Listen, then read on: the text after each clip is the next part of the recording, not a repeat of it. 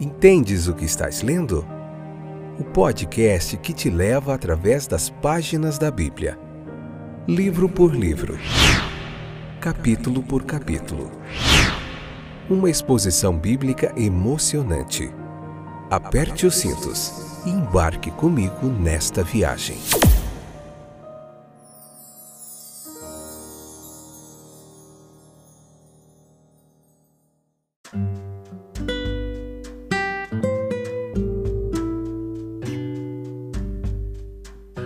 Olá, estou de volta. Eu sou aquele que vocês já sabem, o Fábio. E esse é mais um episódio do podcast Entendes o que estás lendo. Quanto Deus nos dê graça, ânimo, coragem, disposição e vocês estiverem conosco, nós continuaremos aprendendo mais da palavra de Deus. Hoje, Lucas capítulo 6, a parte primeira episódio de número 284, a quarta temporada, onde nós vemos o Evangelho de Lucas.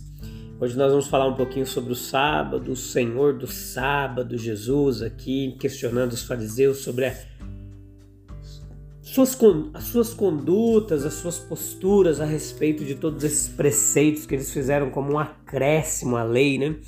Então vamos lá. Não sai daí, pega o caderninho, leia o capítulo 6, como eu sempre falo com vocês, para você poder anotar todas as suas dúvidas, tá bom? E vai ser bem legal. Vamos lá. Então nós vimos no episódio anterior, vou te lembrar aqui, como Jesus tratou com merecida desonra a tradição dos anciões sobre o jejum apenas como uma tradição vazia. Como Jesus criticou a postura deles. E ele mostrou aos seus discípulos um caminho mais excelente que o jejum não era um fim, mas apenas um meio para um fim, e esta é a restauração, a restauração da alma, a comunhão com o seu Salvador. Dessa forma é que os cristãos devem usar o jejum. E agora nós passamos a notar como a tradição de guardar o sábado novamente se intrometeu e fez incômodas adições ao mandamento mosaico. O nosso Senhor, mais uma vez, como veremos, ele desprezou a tradição, enquanto ele se manteve firme pela lei mosaica. Veja que o evangelista ele agrupa duas cenas é, que aconteceram no sábado para nós aqui nesse capítulo. A primeira nos campos de milho, a segunda na sinagoga mas ambas vêm ilustrar o princípio e a prática sabática de Nosso Senhor como método mais interessante de considerar o assunto. Observamos o princípio farisaico sobre guardar o sábado. É, o princípio farisaico sobre guardar o sábado era que o homem foi feito para o dia e não o dia para o homem.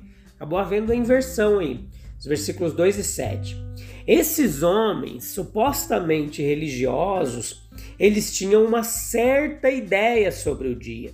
Eles devem ter um dia santo e por isso deve ser tão sagrado que todo trabalho deve ser considerado ilegal para que não haja secularização.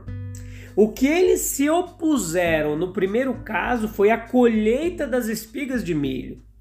É, mas a fricção dela nas mãos, isso foi uma violação de sua tradição. No segundo caso, eles se opuseram a trabalhar no dia de sábado, mesmo que isso tomasse uma forma de cura. O seu ideal era, portanto, um dia de inatividade física que se recusasse a ministrar a fome do homem ou a cura do homem.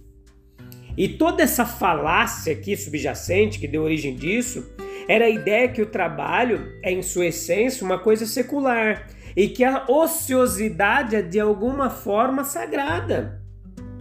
E para declarar isso de uma forma mais enfática, eles estavam prontos para repreender homens famintos que vinham se satisfazer nos campos de milhos e até mesmo negar a cura ao homem com o braço mirrado, porque ele se apresentou para isso no dia de sábado.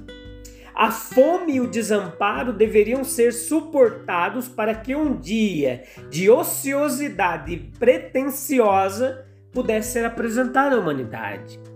O desejo saudável deveria ser sufocado, o desejo de ajudar deveria ser negado para que um sábado suficientemente ocioso pudesse ser garantido. Veja que isso é a apoteose da ociosidade, a defesa da indiferença.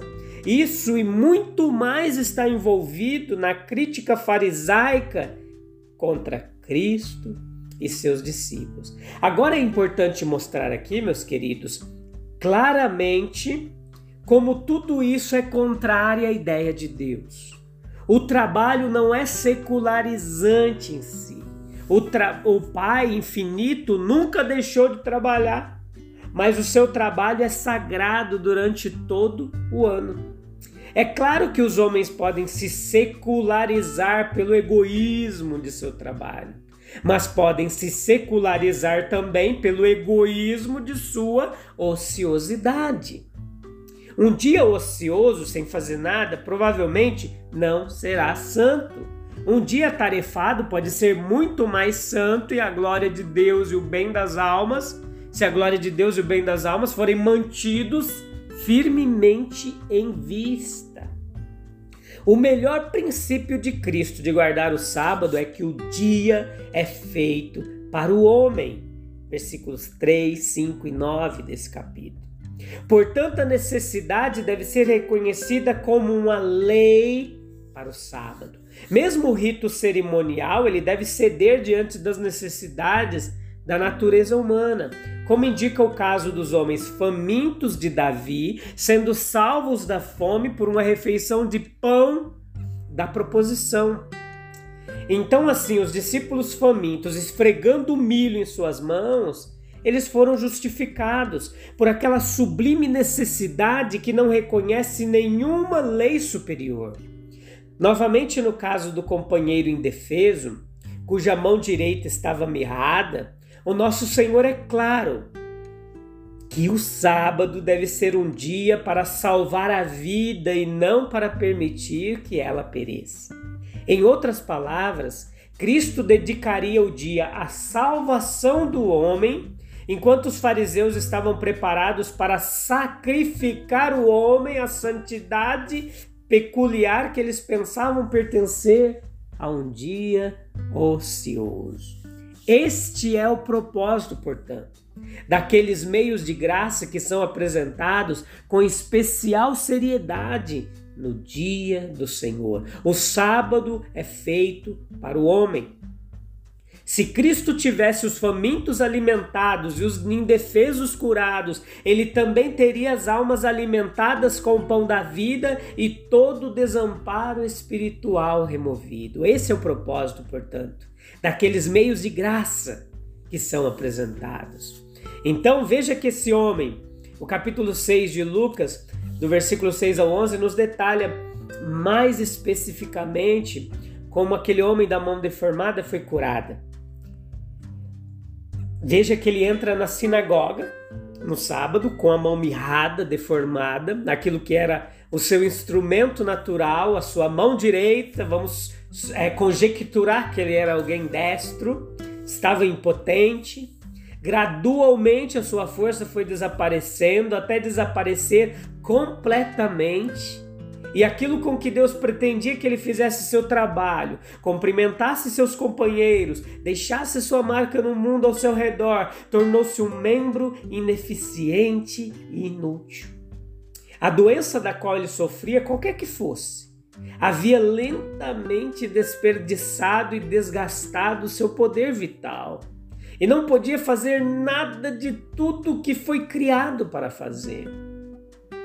Exatamente assim é a ação do pecado. É uma doença incapacitante o seu efeito é reduzir e finalmente remover aqueles poderes espirituais com os quais nosso Criador nos dotou e no exercício dos quais nossa verdadeira vida é encontrada. O nosso poder humano, como saímos de Deus, era o de adoração, de contemplação, de reconhecer e regozijar-se na verdade, de deleitar-se em Deus, de obedecer a seus mandamentos, de aquecer em sua vontade, de viver em sua esfera a vida que ele vive na sua, de refletir a sua própria semelhança em nosso caráter e nossas ações. Mas o pecado tem tirado isso de nós. Cada vez mais isso nos impede de assumir o papel que deveríamos assumir e fazer o trabalho que deveríamos fazer. É a grande e triste força incapacitante na esfera espiritual. Mas Cristo vem para nos restaurar. Ele vem para nos dizer: estende a tua mão, retoma o teu poder, tenha novamente, use novamente aquelas preciosas faculdades espirituais que, sob o grave dano do pecado, permaneceram adormecidas dentro de ti. E assim como ele fez uma cura radical e completa neste homem aflito, fazendo todo o sangue da vida correr por todas as veias do seu braço novamente, nutrindo todos os nervos e músculos que haviam encolhido e murchado. Ele cura os nossos corações por um processo que não é superficial, que não afeta apenas as extremidades, mas que vai e procede do íntimo, do interior do coração. Ele nos mostra o nosso verdadeiro eu, de onde viemos, o que fomos criados para ser, qual longe nós caímos de nossa herança e condição corretas, qual é a nossa indignidade e culpa, o que ainda podemos nos tornar. E ele se revela a nós, o divino mediador, salvador, Senhor, por meio de quem temos acesso a Deus, em quem somos restaurados ao favor de Deus a quem dedicamos com alegria e sem reservas todas as faculdades de nossa natureza. Em Cristo Jesus, entramos em uma nova vida. Todas as fontes de nossa alma, elas são tocadas, renovadas, recuperamos nossa posse perdidas, estendemos a mão direita de nosso poder espiritual e fazemos o nosso trabalho no mundo para que Ele possa nos curar. Ele nos convoca a agir, Ele disse: estende tua mão. E no ato de obediência a cura foi operada. Para nós ele diz: Vinde a mim, permaneça em mim, à medida que nos esforçamos para cumprir a sua ordenança.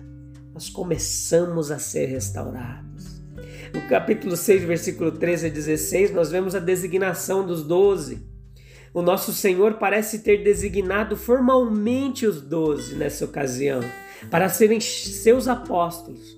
Ele os havia chamado individualmente antes, agora ele os nomeia para seus cargos de maneira mais formal. E este ato dele nos sugere algumas reflexões sobre a sua semelhança um com o outro e o consequente vínculo de união que acontece entre um e outro dos seus discípulos. Isso consistia numa mesma nacionalidade, uma nacionalidade comum, com tudo o que significava para um povo imensamente patriótico, como eram eles, uma fé comum, incluindo uma esperança comum de que um novo profeta surgiria e realizaria tudo o que se esperava do Messias esperado. Circunstâncias semelhantes, educação, posição social e de uma, mas de uma mesma classe e um apego comum a Jesus Cristo. No caso de muitos deles, uma confiança e um afeto que se aprofundariam a cada dia mais. E as divergências uma das outras, nos hábitos da mente e da vida formados por diferentes ocupações, na constituição mental e disposição moral. Quão diferente é Pedro de João e ambos de Tomé e todos os três de Tiago, etc. Na reputação, De alguns deles não sabemos nada além de seus nomes, não sabemos onde trabalhavam ou qual era o tipo ou medida de seu serviço. A tradição tem estado ocupada com seus nomes, mas a história não nos diz muito a esse respeito. De outros, nós temos um conhecimento considerável e sua reputação é realmente grande, está sempre crescendo. Estará sempre crescendo conforme vai andando com o Mestre. E na carreira deles, uma terminando em vergonha e tristeza e os outros em honra e glória, assim foi com eles. As funções, de acordo com Marcos, Marcos 3, 14 e 15, eram três funções que eles tinham: estar com Cristo, testemunhar a respeito da vida de Cristo, qualificando-se assim para atestar a sua pureza, o seu poder e o seu amor.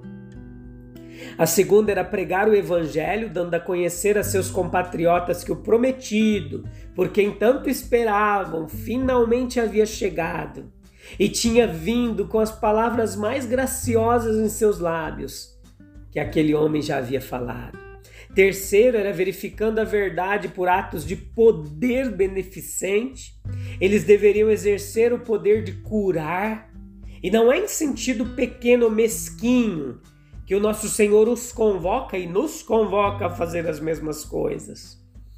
Eles também foram chamados para estar com Ele, sentado a seus pés, aprendendo dele a sua verdade celestial, seguindo ao longo do seu curso, tornando-se cheio de um profundo senso de pureza imaculada e amor insuperável, ajoelhando-se aos pés da cruz e recebendo todo o benefício e bênção de sua grande salvação.